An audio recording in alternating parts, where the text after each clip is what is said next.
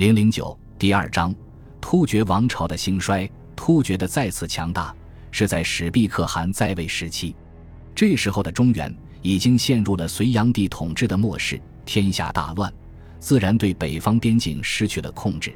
趁势崛起的史毕可汗成了中原王朝的大敌。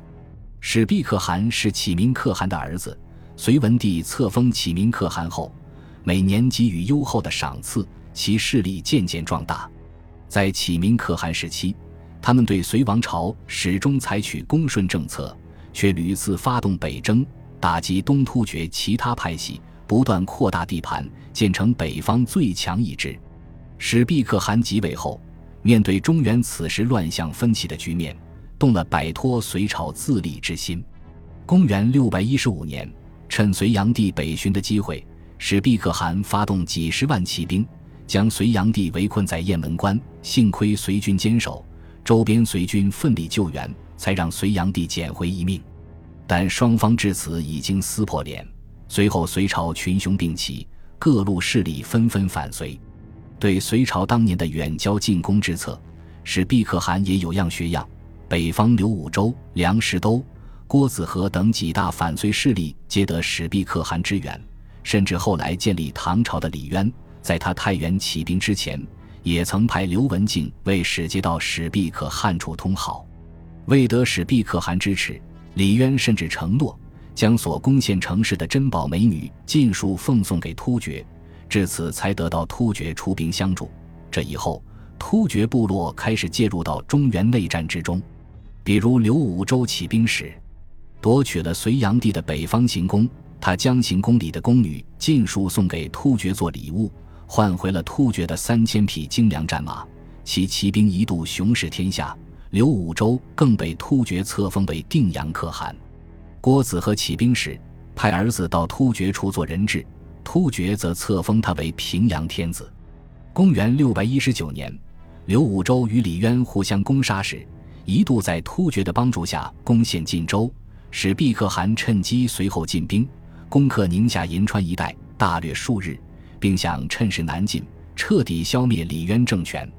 而就在这时，史毕可汗突然病逝。事后，李渊用数十万钱做代价，从突厥手中赎回了河套地区，一场大战方才消解。即使如此，对早年起兵的李唐王朝来说，与突厥的关系却是极其羞辱的。李渊曾向突厥称臣。每次攻略呈现后，一旦突厥兵随后赶来，都要送大量金钱以孝敬。花钱买和平的结果，就是突厥贪图眼前利益，并未乘机在中原抢地盘。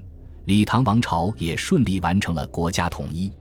但对于结束分裂局面、百废待兴的唐王朝来说，突厥同样是大患。李唐建国面临的是比当年隋文帝更残破的一个烂摊子。而此时的突厥，在史毕可汗去世之后，非但没有衰落，即使毕可汗而起的处罗可汗也是强人。他一面在草原开疆拓土，扩大势力，一面不断南下，时而助唐王朝，时而助其他势力，在各路诸侯攻杀中谋利。唐王朝只好不断馈赠以金钱，继续花钱买和平。处罗可汗死后，启明可汗的三儿子协力可汗即位。他在位时。东突厥实力膨胀，不断西攻西突厥，彻底压倒了西突厥的势力，成为草原的霸主。而此时，他已不满足于中原王朝花钱买和平的局面，即位初期就逼迫唐王朝割让国土，将隋朝时期用来防御突厥的塞北五原城尽数割让给他。此时，唐王朝刚刚完成国家统一，元气未复，只能继续忍气吞声。公元六百二十一年，协力可汗率军进犯唐朝代州，唐朝行军总管王孝基全军覆没。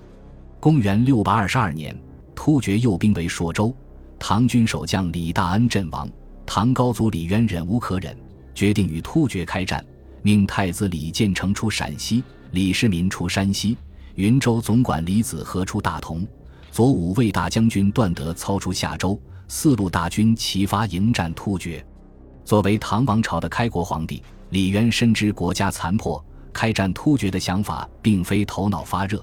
他曾问大臣：“是立刻与突厥求和好，还是先战再和？中书令封德仪认为，应该先用战争让突厥人知道厉害，再以战逼和。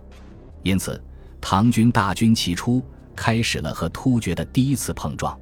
和隋文帝开战突厥相反的是，唐军一开始进展顺利，在滨州、汾阳等地和突厥接战，斩首数百，迫使突厥撤退。谁料好景不长，突厥这次的战术是战略大迂回。